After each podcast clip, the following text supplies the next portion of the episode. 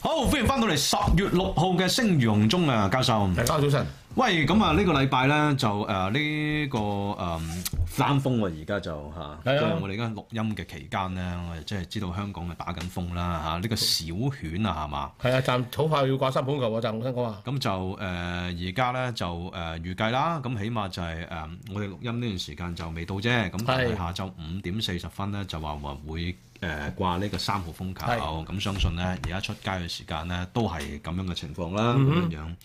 咁啊就誒、因應咧，呢而家即係嗰個天氣不穩啦，係嘛？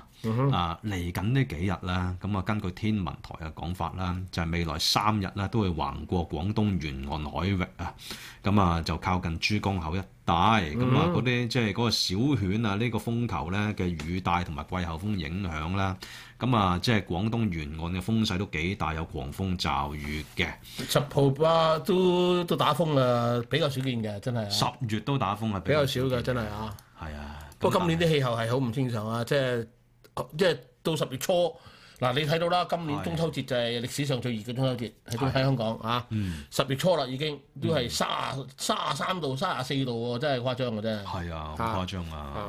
又炎熱啦，嚇跟住又焗啦，又剩啦。嗯係啊，咁啊就誒、因應啦，嗰、個天氣不穩啦。咁而家嗰個海濱遊藝坊咧就話誒，而家啊主辦單位咧就宣布啦，啊發展局咧亦都宣布咗啦。咁啊考慮未來幾日咧嚇、啊即係應該唔係佢唔係考慮啊啫嘛，考慮到未來幾日嘅天氣因素咧，就取消嗰、個誒嚟緊呢個 weekend。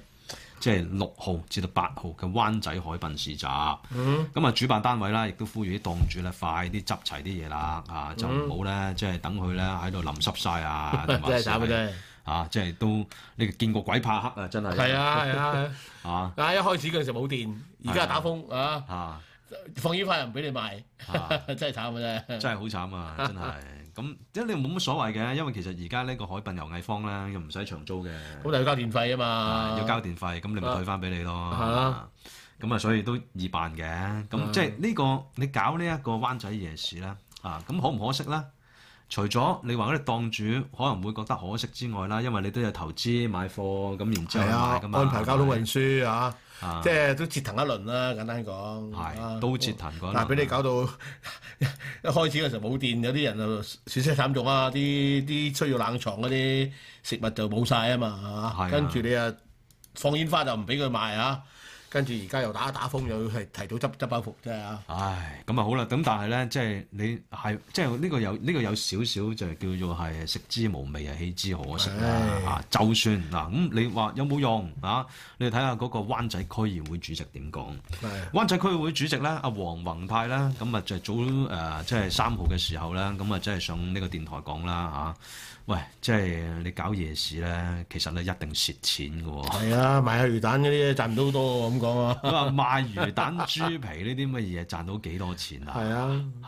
嚇、你話大時大節，你話搞呢啲夜市都仲可行嘅啊！咁啊，即係你話如果你希望發展另類嘅模式經濟嚟講咧，唔係好好嘅算盤啦。唉，同阿李家超唱反調係咯喎，唱我唱我繼續做落去喎，李家超哦，話唔係，即係有啲議員就話繼續做落去，係啊，即係咩廠商會嗰啲話做落去，係啦啊嗰啲又好，咁唔關佢事嗰啲就做落去啊。唉，咁啊，佢就話即係喂，佢自己就幫襯過兩次夜市啦，其中一次咧太多人行唔到入去，話、整體而言都 OK 嘅嚇，咁啊應付到嘅飲下食下嘢啦，呢啲基本需要啦。啊，但係呢啲嘢啊夜市特色啊，臨時搭出嚟嘅嘢，你期望佢有咩特色俾到大家咧？啊，行年宵特色分分鐘好過佢啊！係啊，咁啊，即係大概係咁講啦。咁佢嘅意思就好簡單嘅啫。誒，你維持翻啊，你即係成個維港本身已經夠靚噶啦嚇。你而家你搞夜市啊，可能咧會阻住啲人欣賞添嘅。其實係啊都係喎，啊即係賣唔到去喎，有啲人啊，你埋唔到去啊，打卡啊，影相啊，你咁即圈係買啊，嘢食好多啊度都買嘢食㗎，係嘛？但係睇夜景啊，真係要揀時間㗎嘛。係啊。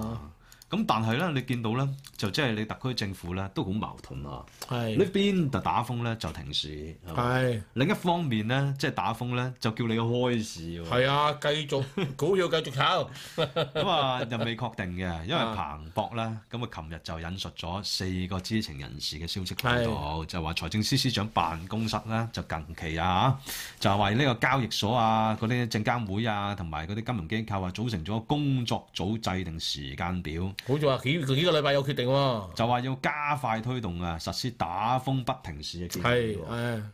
誒咁啊，因為其實佢講幾個月㗎啦，都冇進展啊，係咁所以而家要加快咁樣嗯樣啊，唔知點解要加快啦嚇、啊即係其實點解要加快，其實都我諗都明白嘅，嗯因為而家市唔好啊嘛，啱啱啱啱星期四嗰日啊，嗯，即係得未夠五百億啊嘛， 470億啊，即係五470年新低喎喂、啊你都算即係嚇、越搞越縮喎，真係好大鑊喎，而家係有有人話咩喎？呢、個係啲歐美股市都唔沾手呢個香港股市咯，已經。係啊。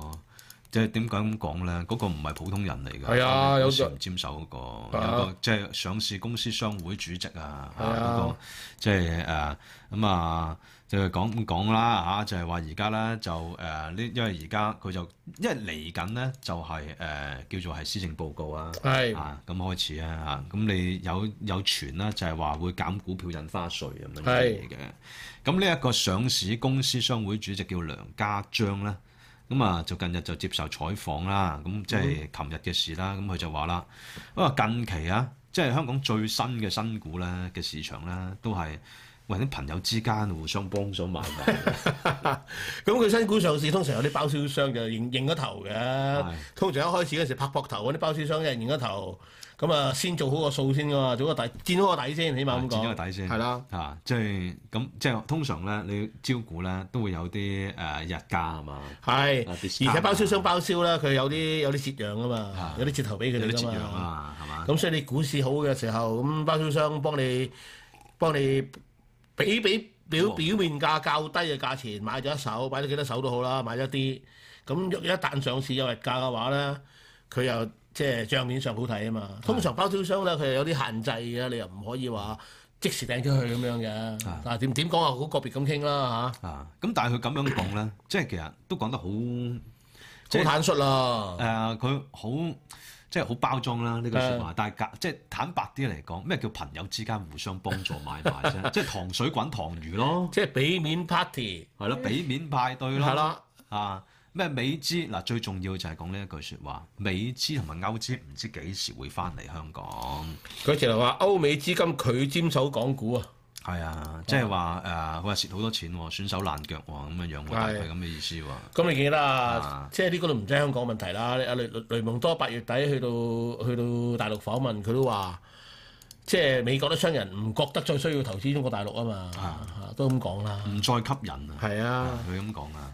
咁你梁家章咁樣講嘅話嘅時候咧，其實你都唔可以忽視啊。佢唔係黃絲嚟噶嘛，係啊，佢唔係外國勢力㗎嚟㗎係係嘛啊？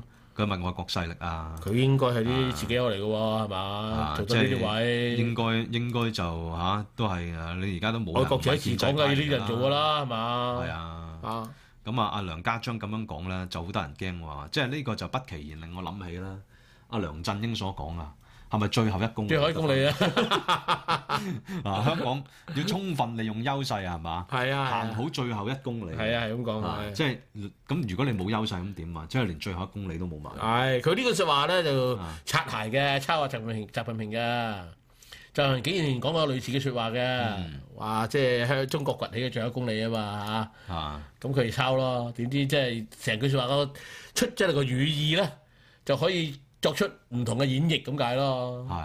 其實擦錯鞋習呢個就習近平又抄人嘅，係啦抄嗰個叫咩咧？就係抄阿阿阿蔡英文啊。係啦，係咁上下蔡啦。英文就係喺誒第誒、呃、連任嗰屆係啊連任總統嗰屆咧，佢個嗰個選舉工程咧就話最後一里路啊嘛，係啊係啊咁你又叫咗最後一公里咁樣 樣，習近平抄人都唔係正就係就係今日㗎哎啦。係甚至乎以前啊，真係抄過啲黃絲黑暴㗎，係嘛？即係喺即係佢話咩世上啊，沒有啊，即係呢、個誒誒、即係呢個咩天天上面降，即係咩咩下凡間啊，係咪嘅英雄啊？只有平常人嘅誒啊呢啲咁樣嘅即係付出嘅英雄啊咁樣樣啦。啲咪有一九年抗爭嘅口號嚟㗎啦。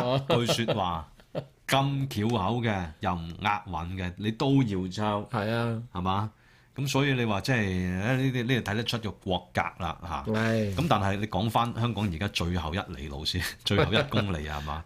呢個最後一公里啦，你見到即係嗰啲報道啊，係喂人言人殊，好你好多人咧都好避忌啊係嘛？係又話啦啊，即係你見到明報嘅報導，佢 headline 咧就係話啦，印花税減印花税少收少補，就話即係歐美資金唔太來港，需要擴展啊係嘛？即係呢一個中東嘅客源啦，中東嘅國家啦，中東國家嚟投資，你即係你見呢一個好大嘅難題嚟嘅。嗱，如果你歐美嘅資金唔嚟香港嘅話，咁你中東點會睺香港咧？伊斯蘭金融啊啊嘛，我我咪伊斯蘭金融咧，教授你知唔 知咧？伊斯蘭金融咧，或者回教徒咧，佢哋係唔佢哋唔講利息嘅，佢哋係係啊，我知道啊。嗯 佢哋係唔佢講利嗰息講嗰輪之後又冇件事咯，所以而家 啊係啊啊咪所以其實你我唔知道你講過好多年㗎啦。係啊，講好多年㗎啦。嗱，你由 阿曾蔭權講到而係家，啊，你去到邊咧？係啊，係嘛？好簡單啫。如果你歐美純粹因為錢，投資者就係要逐利啫嘛。係啊，如果而家我聽到梁家章嘅講法，就係話咧，即係佢哋被呢一個資呢港股套牢啦，資金被套牢啦，啊，又話蝕錢啦，經濟又唔好啦，香港又嗯經香港經濟唔好都算啦，香港經濟香港個股市係投資大陸嘅實業嘅好多都係。哼，係啊，好大陸嘅企業嚟香港呢邊 A IPO 啊，佢哋嘅即係其實如果你話講温度計啊，講經濟指標嚟講啊，講大陸多啲嘢。咁你好多美國退市嘅都喺香港再上市啦，係啊係嘛？不過而家問題，如果你淨係聽啲官員講嘅話咧，香港真係好似好好景嘅喎。嗱，頭先伊斯蘭金融仲搞緊啦係嚇，啊，綠有綠色金融喎，係嘛？係啊，有綠色啊金融啊，綠色企業發展啊，咁樣又話開埋開埋打風市喎，啊係啊夜市之後搞埋打風市喎，真呢係啊個呢個，所以你咪見到咯。你而家你見到特區政府啦，就真係藥石亂投，連頭痛醫頭，腳痛醫腳都唔係喺度係頭痛扮做嘢呢個頭痛醫腳。啊！喺係度頭痛醫扮腳做係啊嘢，藥石亂投啦，呢個係就啊係藥石亂投，即係你見到佢好積極、好有為、身水身向、入晒隻、入晒啊就咁樣樣。但係咧，你見到佢做好多嘢啦，你最起碼佢就係連斷症都錯咗嘅，即係好簡單嘛。經濟唔好，點解你會覺得搞夜市可個以問題係咁唔敢斷正啊啊！即係佢唔敢講俾你聽，佢啊真佢我我覺得就冇理由完全唔知道嗰個問題根源喺邊嘅。周潤發都知啦，周潤發都知啦，係啦，係啊，啊李嘉誠又知係啊，啊，咁點解冇人知？啊係唔想斷正，啊，啲黃綠醫生唔想斷正，因為斷啊症好簡單啫，就係識五個字，係咯，咪就係國安癌細胞。冇錯啦就係啊，即係你覺得好好笑嘅。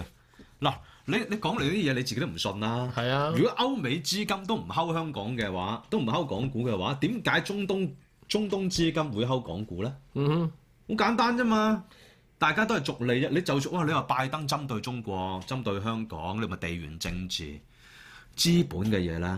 你我就我又我而家未見到白宮咧禁止而家咧係啊美國資金要冇得投資禁㗎港股啊，冇啊冇得資本無祖國㗎，係啊啊，即係邊度有特別國際資本，邊度有有投資機會、有盈利機會去邊咯，啊邊度回報高咪去邊咯，好啊簡單啫嘛，計掂自己嘅成本，啊睇到個回報有幾多，計埋風險咁咪去咯。而家香港最大問題係風險太高啊嘛，啊！所以你就講你開埋呢個咩啊？打風市啊咁又如何咧？如果你冇打風啊，你都你都嗰、個交易額都跌到五年新低，跟住話俾你聽，歐美資金都唔嚟，佢都開埋打風市咁又如何咧？啊！你一年幾打幾多日風啊？你補到幾多啊？係咯，你補補到幾多生叫意？叫佢做啲嘢出嚟咯，叫做叫我做做好嘢㗎啦，我做好嘢㗎同夜繽紛一樣嘅啦啊！啊！即係你覺得哇，香港三頭馬車都衰咗啦，係嘛？而家唔係唔係，即係你而家剩翻咧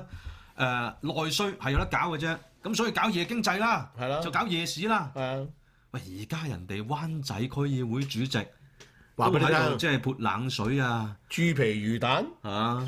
喂，你應該係嘛？即係你喺喂喺我灣仔呢邊搞夜市，應該對佢有好處啊，又對佢有着數啊。啊，唔係咁講喎又。阻住個海濱啊！阻住海濱 喎，阻住地球轉喎，係嘛？你之前搞呢個夜市經濟，哦，你就話即係點燈點到去廟街啊，係啊嗯又話誒廟廟街做呢一個國際美食街，啊咁廟街嗰個啲商會主席點樣睇啊？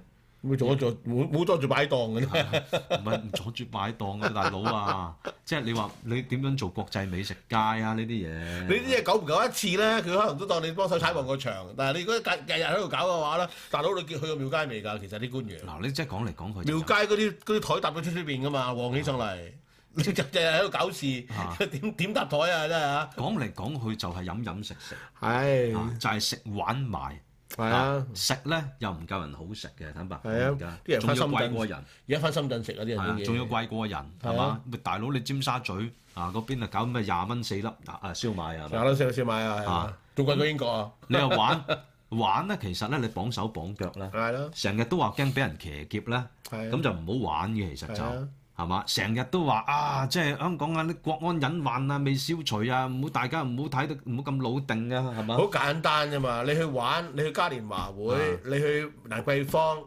你如果要去嘅話，飲大兩杯亂咁噏嘢，噏三噏四，呢個係係啊就係咁噶啦。係啊而家唔係喎，哦你噏三噏四，一句説話俾人揸住你係啊， report to 啊 鄧炳強，係啊。咁你周身唔得閒嘅咯咪即係我恒心，即係我乜你咁嘅啊渣打馬拉松咁樣，着件香港加油，哇！喎，又又俾你借拉下，又俾你嚼下，係係啊咯。喂，大佬啊，即係咁我去就真係唔好玩參加嚟做乜啦啊買買乜嘢啊？你香港有咩好買啊？係啊嗯咪又係淘寶貨嚇？係係，嘛？咪人哋廟街嗰個商會主席咪就係講，你咪又係淘寶貨嗰啲嘢，係啊，有咩好買啊？嗯，啊，即係你有嘅人哋都有，係嘛？食玩買都唔掂。係啊，基本上咧，你陳茂波你都戇居嘅，係嘛？即係哦，你話金融唔得啦，係嘛？外貿唔得啦，咁啊死剩一樣嘢內需啦。咁係樣啊。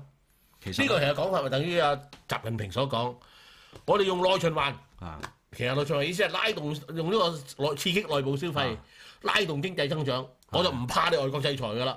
前年佢已經咁講啦，係啊而家點啊？而家點好啊？啦，而家中國大陸嘅點啊？啊啊咪就係咪最衰咯即係陳茂波就即係啊老實講，第一佢唔係啲凡，佢唔係一個財經專家嚟噶嘛，佢計數佬嚟嘅啫嘛嗯係，會計啫嘛，佢做到呢個財政司長，大家知點解啦。啊即係一早就係啊梁振英想扶佢做做副財政司長，及住曾俊華啊嘛，佢嚟啊，嗯點知做唔成啊嘛，終於俾佢有機會做到啦。咁你幾呢幾年嚟，你睇到佢佢根本就係而家講埋啲嘢，第一就就就十人下位，第一就第二咧，而家冇嘢㗎，佢做啲嘢俾人睇。做啲嘢啊俾人！睇，俾人股市嫌唔棄啫掂，係消費呃唔人掂哋，啫，消費唔掂咪搞夜繽紛咯係啊，叫篤魚蛋啦都去啊係。啊真係篤完股市唔掂，開埋打風打風市咯，係嘛？咁啊，伊斯蘭金融唔提啦，咪投綠色金融咯，係嘛？就咁啫嘛。歐美公司唔嚟咯，我咪整個辦事處，咪去吸引啲商人嚟咯。而家吸全部都係啲大大大陸商家，就咁解啫嘛。嗯根本就冇橋，但係又要做啲嘢俾人睇，刷存在感，唔做唔得，亦都事實上係嘛？係啊咁咪要做啲嘢咯，做咗出嚟有冇用唔緊要噶啦，總之佢做咗。係啊。夜繽紛咗，咁啊叫搞掂咗，搞解決咗問題㗎啦。咪咧最好笑啦，即係其實你見到啊嚇，即係頭先我哋講過梁家章啊，上市公司商會主席啊梁家章啦，講完之後啦，咁啊嗰個咩啊，即係財政司副司長嘅黃偉綸啊，係佢點講咧？咁佢就話啦，喂，大力支持香港咧，政府大力支持香港咧，搞香港企業綠色發展，即係所謂 ESG 啊。咩叫係 ESG 咧？咁其實係近年興起嘅一種咧，即係其實係誒一種新經濟嘅理念啦，唔係模式啦，即係誒、呃所謂綠色經濟咧，其實都簡化咗啊，environment、social and governance 嗯係呢一個 corporate governance，即係一個比較理想嘅，即係一個誒、嗯一種一種新嘅一種有有所謂叫社會企業發展責任啊，係嘛？嗯蘇誒呢個社會責任嘅一種嘅即係重生，即係發財嘅立品咯。簡單啲嚟講，呢呢啲嘢等等於以前講社會企業咁解啫。係啊但係問題你啊嘛，嗰三樣嘢 environment，我唔同你 environment 啦。啊嗯 environment 點？大家大家心知肚明。social 而家香港仲有 society 咁， social responsibility 成個成個社會公民社會俾你搞到冧晒。你講而家同人講 social responsibility，冇啊！而家講國安就差唔啊係多，講國安啦，你不如有啊國安就 governance，你睇下而家呢呢班官係咩樣，啊冇個似人樣嘅，冇個掂嘅。啊你憑咩講 public governance 啊？你個公共管治不得人心，沒有代表性，香港市民都費事蘇你而家。係你你憑咩講 public governance 啊？所以又係又係叫做咩啊？又係叫做嗰啲嘢。係講完就老實講，講完就水過鴨背，冇嘢㗎啦，冇事會發生㗎。唔係呢個就你話做生意，你話撐呢啲上市公司啊，係嘛？Corporate governance 啊，你問下嗰啲而家嗰啲香港啊上市公司啊，嗰啲中字輩嗰啲啊，係啊，係嘛？嗰啲內企啊、中企啊、誒嗰啲民企啊，你同佢哋講 corporate governance 係啊係，嘛？佢哋有冇個透明度先？最緊要係講透明度，透咩明道啊？佢而家講俾你有聽，黨有委嘅。啊有個辦事處啊，吸引啲人嚟香港呢個重點企業來港。係引進引進咗三十家咁樣，三十家啫喎。三十間，嚇有十間就唔開名。嗰十家唔開名嘅就係嗰啲，梗係嗰啲俾人制裁啊，冇 social responsibility 啊，唔會公開個 governance 俾你睇嗰啲知啦。係啊，咁你 ESG 就俾俾你全部一下子就自己自己推翻晒即係人咯。講 E ESG 你你又講啦圖具 ESG 咩嚟嘅啫？西圖方具理形念式嚟㗎嘛，係，啦，係嘛？你講咩 ESG 啫？係啊，係嘛？中國你既然係香港係中國嘅話咧，你講舉國體制，係講啦，十四五規劃係係啦，嘛？點樣支呢持國家發展。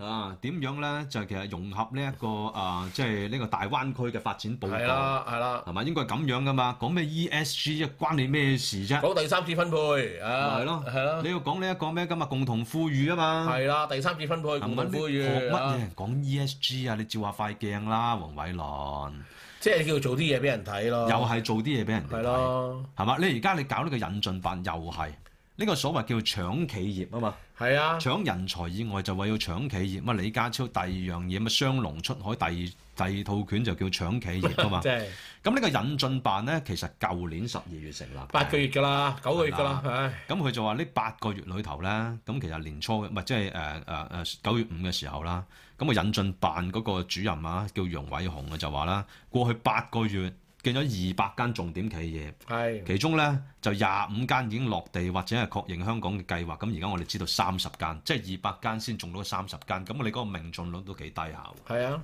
先得十幾個 percent 嘅啫，原來係咁啊，睇你點睇個成就都低高定低啦。但係你諗下，嗰啲企業有啲都唔開名嘅，咁你知咩事啦？ 啊。咁啊，就佢估計啦，咁佢畫個大餅啦，即係都好似好美好咁樣樣嘅喎。即係啊，一咁定啊未好佢啊㗎。佢啊估計啦，咁啊對香港嚟講咧，都會有啲經濟效益嘅。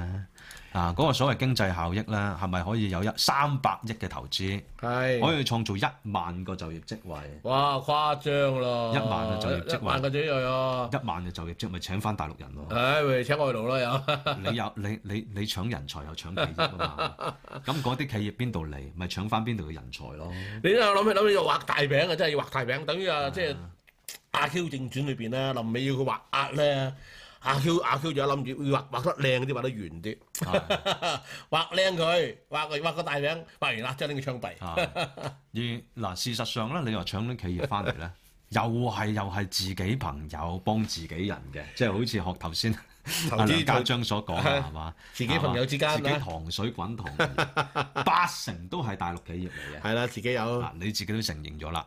咁啊，你唯一一個咧排頭嘅，咁啊，即係你揾啲啲鬼佬嘢嚟，即係排頭頂住先，叫阿斯利康， 咁搞疫苗嘅，嗯啊阿斯利康，大陸好多企業而家改個名咧，都改到好似鬼佬名嘅，係啊納斯達啊、阿斯利康呢啲。係啊 你一聽以為佢哋啊好勁抽啊，原來都係國內企業嚟嘅。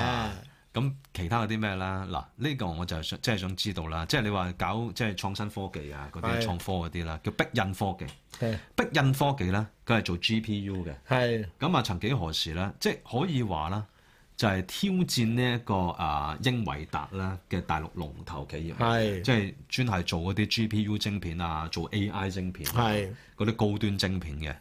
咁但係咧，呢間企業咧，嗱你舊年啊，即係已經俾誒、呃台積電咧就斷供咗一啲誒、呃好誒、呃即係好好先進嘅就晶係片啦頂級嗰啲唔供俾佢啦。因為拜登咧就就講明就係話唔可以咧，就係再用美國技術去供應俾大陸，係啊，係嘛？咁所以咧，咁啊舊年咧就俾人哋斷供咗，啊係即係呢個我哋本台咧自由亞洲電台都有報導嘅，其實係係咁啊，即係因為要規避制裁啊嘛。咁嗯我又唔知道啦，嗱，你對逼印科技嚟講啦，你落到嚟香港究竟有乜嘢好處？雙贏嘅呢個世界係。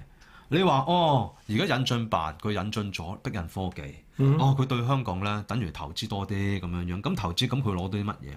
對於佢嚟講係你以前咧可能就會話香港偷到雞做白手套噶嘛，係啊但係而家得唔得咧？仲得唔得咧？嚇？係啊，而家得似唔乎得呢唔得噶咯喎，唔得嘅冇呢話歌仔唱噶咯喎，咪就係啊做下樣咯。俾面派對咯，都係係啊，我喺上海一樣俾人制裁，喺香港喺俾人香制港裁，又係俾人制裁。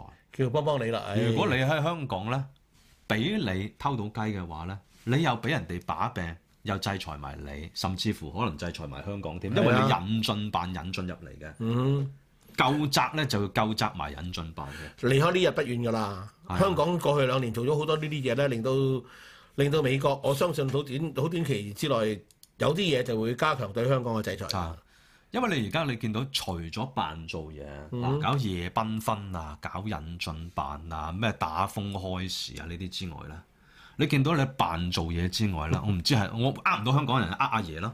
唉，另外一樣嘢就係、你而家見到特區政府另一個施政特色咧，重點咧就係、要即係實踐中共交落嚟嘅任務啊嘛，係即係呢個國家任務一做早國已經家係任咁務啦係嘛？第一辦做嘢就係、第二就係做國家任務，做國家任務啦。咁啊，其實就前日啦嚇，即係阿余錦賢就話啦，即係搞施政報告前夕啦，今年嘅特首咧同過往就好唔同。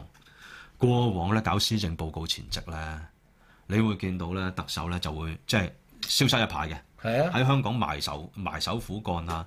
一係就你自己就會同嗰啲智囊啦，佢自己本身有個特首政策組噶嘛，係啊，同匿我埋哋開多會啲傾咯，偈啦。嗯一係就做多啲諮詢啦，嗯係咁樣嘅。不周圍見人啊，見啲政黨啊咁樣樣嘅。見學者啊，見政黨啊，見關注團體咁樣啦。咁今年有啲唔同喎，今年呢，就係話你喺搞呢、個誒、呃即係公佈施政報告前半個月左右啦，係嘛？阿特首已經被被被呢個中央呢，就誒、呃、點燈喎，叫佢上去北京喎，去開呢一個一帶一路高峰論壇喎，啊咁啊即係應該啦，咁啊就將呢個一帶一路啦，你見到又又唔知喺呢個施政報告啦會提幾多次嘅啦，又係。咁你過去年年都提㗎啦，年年都提㗎啦嚇。咁啊，不過而家就嚇一帶一路啊，即係垂死掙扎，而家係啊。啊！一帶一路咪中國任務 咯，係隨時一擲，咁啊中香港就要幫手唱下好咁解啦，我相信唱係咪下啊好啊咁樣樣咯。啊，即係你除咗你要幫國家做嘢，引進一啲啦，香港即係喺大陸買唔到嘅科技之外啦，第二就係你要幫手推一帶一路，係唔係推一啲不得人心、已經證明咗係失敗嘅嘢。係啊，一帶一路去到邊度係嘛，都係好多都係變咗係即係債務纏身嘅。係啊，係啊，啊，甚至乎你而家哀意大利，意大利話喂冇好處，誒、佢都退出咗啦，正式啊通知咗佢啦已經。未 confirm 啦，未 confirm，但好似話哦佢上一次喺會議度已經通通知咗佢，我哋唔玩㗎啦咁講啊嘛。係啊，係啊，即係你見到而家香港政府就係咁樣啫嘛，就係、做埋呢啲咧唔等使嘅係嘢，真正要固本培元嘅嘢咧，你就扮睇佢做到唔到啊嘛，佢憑咩做啫？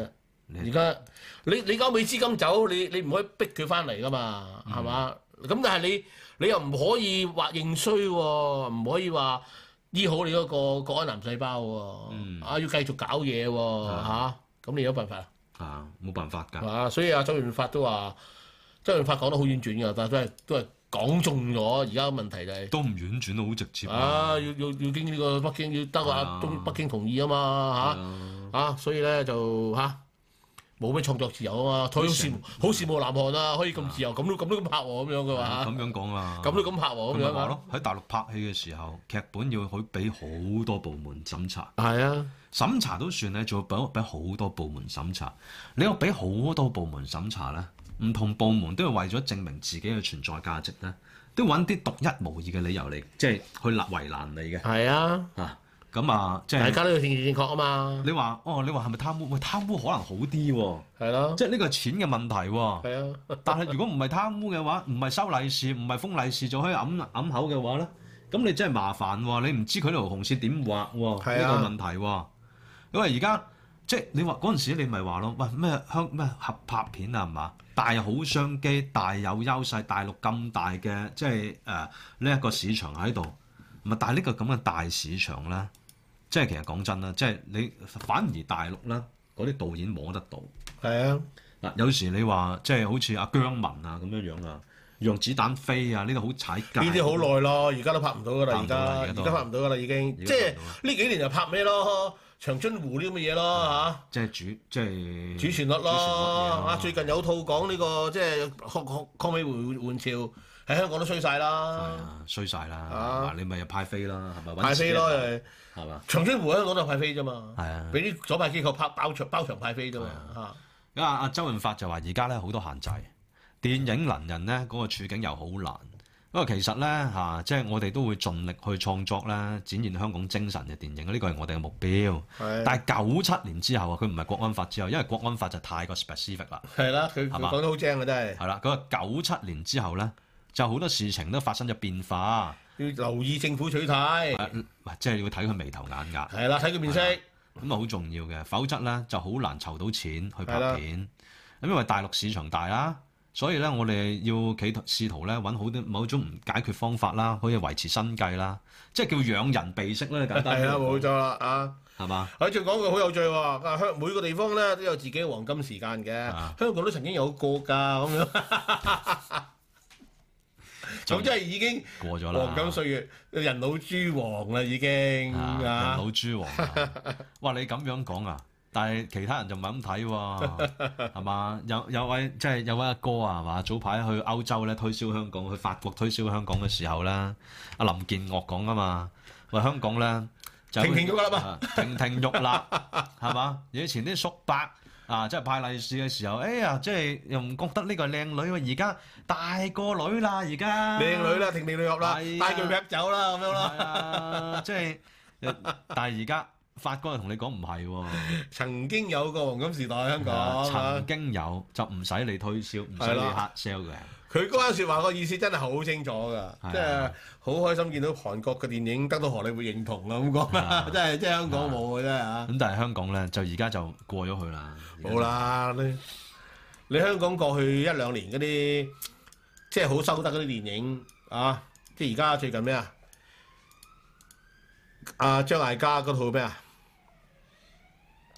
唔係你香港嘅電影啦， 你過往啊，你得到呢一個啊荷里活認同咧，其實都唔係。行銷東南亞㗎當時，即係你香港電影。你講呢一個無間道咪試過咯，無間道嗰個原來佢真係好有電影感㗎嘛，成日都啊馬田史高係西啊好斯有好有荷里活電影感㗎嘛，係嘛？而家即係啊，嚇而家冇啦，而家就係啊即係最近你話近年有有嘅都係一啲誒一啲好小品嘅戲好小咯，品嘅戲咯。咩啊，即係嗱，譬如你話黃子華兩套嘢梁思雅嚇、啊即係一套嘢咧就係叫《毒舌大狀》，啊，係嘛？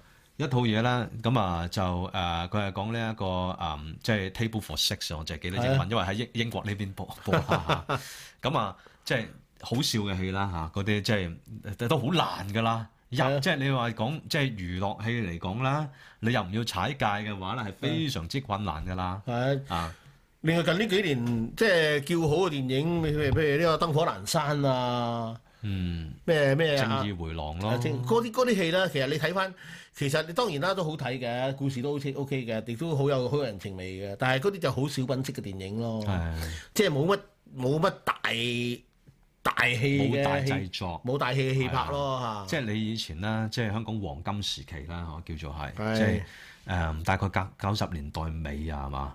咁啊，除咗古惑仔之外啦，咁啊之後就有起碼你你話哦，你想做啲大製作啦，風雲咪試過咯，係啊係啊係嗰啊啲 C G 啊，啊即係其實可以去到荷里活 C 級噶嘛，係啊，係嗰陣時試過㗎。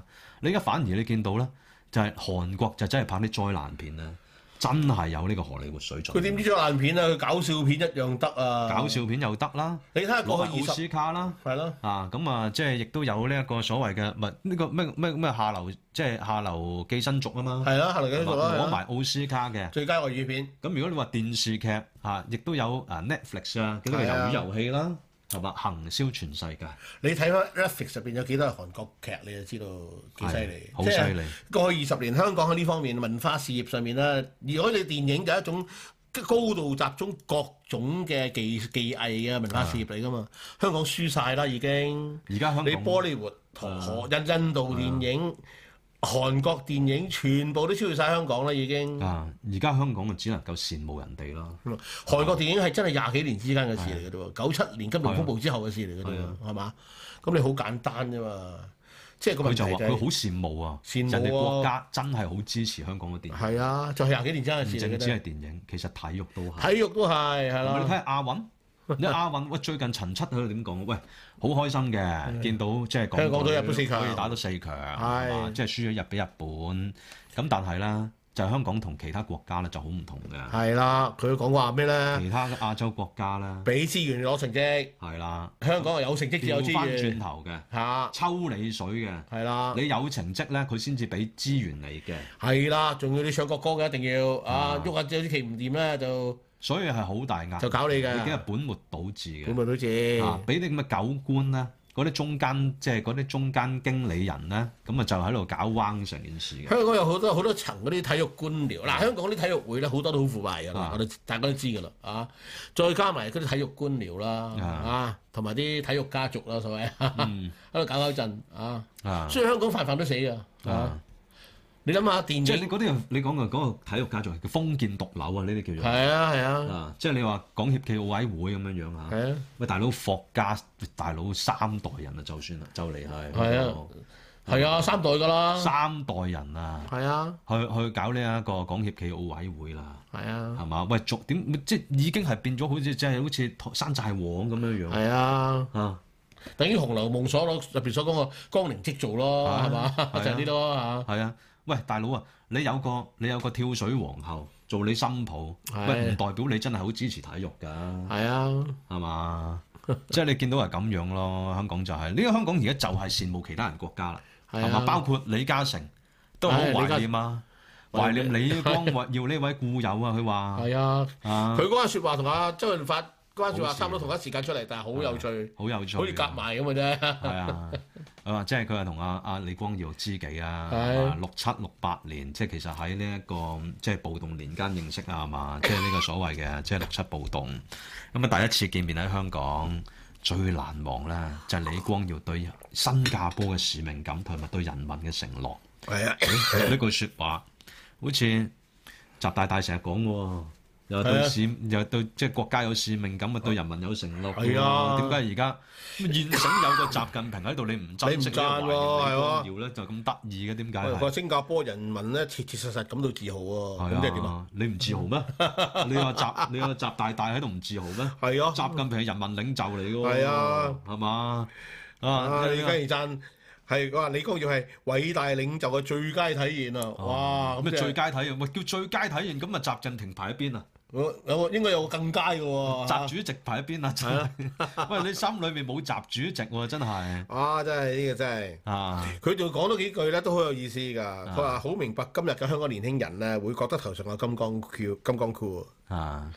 哇！呢句説話又係句句有骨啊，真係。唔係佢佢佢佢又有有有其他可以有其他解讀嘅。佢話睇李光耀所建立同埋設計嘅制度，咁嗰啲年輕人會覺得金剛箍，因為其實呢個就係針對李光耀獨裁。係啊，咁其實以往咧，即係其實阿李光耀咧，我記得即係十幾年前嚟香港中文大學咧攞嗰個博士學位嘅係時啊候咧，咁有一班學生係去即係去示威嘅。係啊，因為其實佢抗議佢個獨裁管治啦，係冇錯。啊，咁即係所謂嘅金剛箍就係嗰樣嘢咯，嗯，係嘛？咁但係呢個亦都係咧，即係所謂亞洲價值嘛，亞洲教父啊係嘛？曾幾何時講呢個就係亞洲嘅管治模式一係種體現。唔係嗱，佢講威權主義啊嘛。威權主義呢、個就其實佢誒阿李嘉誠提到咧，就係、其實佢嗰個時代，尤其係佢嗰個複雜啊係嘛，佢話好複雜啊嘅即係誒嗰個亞洲嘅複雜背景同埋經濟形勢咁艱苦咧嘅挑戰啊係獨有嘅挑戰。咁佢所要搞獨嘅獨裁，其實咧就同呢一個南韓又似啦。嗯哼，同呢一個即係呢個台灣啊，即係呢個二八時期有似咧。咁台灣啊，八七年先開放港咁嘅啫，係嘛？咁但係個問題就係。基本上都逐步走向開放。你而家最大問題，你就你話你話呢個新加坡仲係威權主義，我都冇得冇幾多人會反對嘅。但威權主義得人，人人基本上自由，嗯，係嘛？頭正如李嘉誠所講，啲人切切實實對國家發展感到自豪，民族之間冇重大矛盾，唔使困住嗰啲印度佬啊，唔使困住困住馬拉佬， 係嘛？咁你而家喺度大陸點啊？佢不斷去挑挑動你哋仇視啲穆穆斯仇仇視嗰啲維吾爾，仇視香港，甚至係仇視台灣，嗯不不斷挑動啲族群嘅矛盾，你個共產黨先可以有嘢咁大聲講嘢，嗯咁點同啊？所以佢話明白今天年輕人會覺得頭上有金剛箍呢個講法啦，其嗯實都係一種即係意有所指，好清楚我覺得啊，嗯，唔係佢，所以佢咪講得白啲啦。佢話佢要明白，要明白咧特定嘅時代同埋相應嘅歷史背景，當時係冇半點嘅鬆懈嘅餘地。點即係點解叫冇半點鬆懈嘅餘地？而對新加坡人民要獨裁管治咧，其實就係因為當其時嘅世界處於個冷戰嘅時代啊嘛。係啊，係嘛？美蘇冷戰，你喺唔同嘅國家都會有國家代理人，會有滲透。嗯你可以有蘇共嘅滲透，你可以有即係你通常啦嚇，即係如果你話親嗰啲政權都好多都親美啦，嗯親美嘅政權入邊好多你都蘇共嘅一啲咁樣嘅滲透喺度。係我哋睇逆權公民啊，係嘛？係嗰陣時係咪即係呢個逆權大團鬥換時狀代嚇，係逆咯，權大狀啦，全斗換嘅時代，喂咪就係唔俾啲人搞讀書會。係啊，唔俾㗎。當時主要軍事獨裁啦，亦都真係啲啲即係政治野心家，佢哋係要事後證明佢哋都貪污腐敗啊，呢、個冇冇錯啊，係嘛？所以任何獨裁必然造成貪污腐敗呢、個都呢、個一定係啱㗎啦，已經即係歷史定律嚟嘅，差唔多係。啊咁你你話有啲特定時空啊，李光耀咁樣面對北邊有個好好不友善嘅大國馬來西亞啊啊啊馬馬馬馬馬來西亞咁樣係馬來拉咁樣啊阿。共都有係馬共嗰啲，咁佢由國內有個民族構成咁複雜，嗯咁佢嗰段時間咁做，但係到到今日個時勢唔同咗啦嘛，係嘛？你而家就算李顯龍，佢都唔可以用呢套嚟管治新加坡啦。嗯但係新加坡點解近年個經濟發展完全超越晒香港咧？嗯，你香港講講講講點叻都冇用喎。香港舊年有個最近有個報告，香港舊年個私人嗰個財富流入係跌咗八成，新加坡升咗七成。係啊咁你説明一切啦，已經呢個正正就係頭先我哋所講，你呢個國安癌細胞你唔切除嘅話咧，你搞乜嘢繽紛啊，打風打風炒股票啊，綠色金融你搞你咪繼續搞咯，不斷周身喐喺度做嘢咯，啊周身喐完之後冇嘢發生噶嘛會係啊，啊！蹉跎歲月咯。你而家香港就係咁咯浪費資源蹉跎歲月咯。你講話香港翻晒嚟講咗成年啦，李家超舊年八月上台，八七月上台已經講噶啦，一年下來嗱，第二份非常施政報告就嚟出台啦。你香港嘅情況變好定變壞啊？你諗下馬時亨馬時亨長又點講啊？馬時亨講嘅嘢，我兩年前已經講噶啦。香港出現結構性財政赤字，嗯呢個事實嚟嘅喎，你睇六千幾億，你諗下第一季香港嘅嗰個公共財政竟然出現五百幾億嘅赤字，呢個係從來未試過嘅，因為未試過咁誇張嘅，因為因為第一季係啲税收翻嚟嘅季節嚟㗎嘛，第一季都五百幾億，而家據講兩季加埋超過一千億赤字，係咁你咁你點搞啊？明年呢個時候得翻六千零億，只係能夠應付十一個月嘅開支，你唔死啊？嗯講乜都冇用，係嘛？啊所以而家成成個成個問題就係你你搞到香港資金又走，自己又唔夠錢，自己啲錢啊，你喐身喐勢搞呢樣搞嗰樣都完全冇效果，啲人唔睬你，繼扮續做翻深嘢圳消費，扮做嘢咯。你個個喺度扮做嘢，根本就一都做唔到。啊其實啊大家都知道呢一台戲咧係無米粥嚟嘅，一定係係變咗係係嘛？即係所以你你話啊，你話國安法時代你點樣人心回歸？人心唔會回歸，因為你鄙視呢一個咧，就只會係即係不斷喺度扮做嘢嘅政權，而根本就人生心冇回歸過，而家人心係越走越遠，根本係係啊，咪就係移民。點解你話啊？早排你話有個誒、嗯即係做誒、獵頭公司獵頭公司佢做出嚟嗰個民調啊，話會話有超過五十個 percent 嘅呢個專業人士話想離開香港啫，係啊，有十六個 percent 話越快走越好喎。喺個五十 percent 裏邊啦，有十六 percent 話越快走越好啊， Robert Waters 做一嘅呢個佢係投公司嚟㗎，係啦，咁啊，即係雖然佢嗰、個即係 sample size 好細啫，就百零七個啫百零個啦。啊，咁但係即係其實你作為一個即係知名嘅獵頭公司啊，係嘛？佢有一個咁嘅結果，有個咁嘅結論走出嚟咧，都幾得人驚你。因為佢接觸嗰啲咧都係喺個就業市場比較有議價能力嘅人嚟㗎。係所以佢嗰個結論咧，都係相當之就算你話啊佢 sample 好細得一百零七個，都係好值得重嗯啊但係視涵嘅。蓋好多層面係喎。咯，有會計金融啦、工程開發啦、醫療金融服務科技啦醫療啦、人力資源啦、服務法規啦，呢啲乜嘢啦、科技轉型啊、物流啊、係啊啊供應鏈啊呢啲嘢，係即係你淨係睇佢來業誒，即係嗰啲行業嘅來源咧，都即係非常之有代表性喎。所以呢個禮拜發生嘅事咧，好多係好唔同人講嘅嘢，實際上印證緊同一事實㗎。係佢發表完呢個報告之後，差唔多同一時間，前政治助理陳志遠就講翻説話，佢話而家啲人撞埋啦，以前啲人撞埋，你要面對現實啦。而家你搞完個即係夜繽紛之後，又係靜晒㗎啦，跟住係。啊，佢話以前啲朋友撞到面都係問有都係最多係問你會唔會走啊咁樣。嗯，佢而家大家都唔問呢句㗎啦，大家問你幾時走。佢話而家個大家嘅心理就係、唉你想點就點啦，我唔理你。係啊，話知佢啊嗱呢個係一個前政治助理講嘅，係啊你就印證翻呢、個即係獵頭公司做嘅調查，你咪睇到個情況有有幾嚴峻咯。你班你班你班官好正經嘢唔做嘢，出嚟唱好。做小丑咁樣，我覺得係，係啊，即係你不玉石亂如整埋個投紅色鼻哥喺個底個鼻，誒紅色嘅波波喺個喺個鼻度啦。嗯。大家可能仲我駐足睇下你做緊乜嘢。而家你個個出嚟，我成日都話周身喐，冇米白，冇米就冇冇乜嘢做唔出。嗯就係咁啦。啊，即係所以你點能夠唔死心啊？係啊，係嘛？好，我哋今日嘅時間嚟到呢度，聽日翻嚟再見。好，拜拜。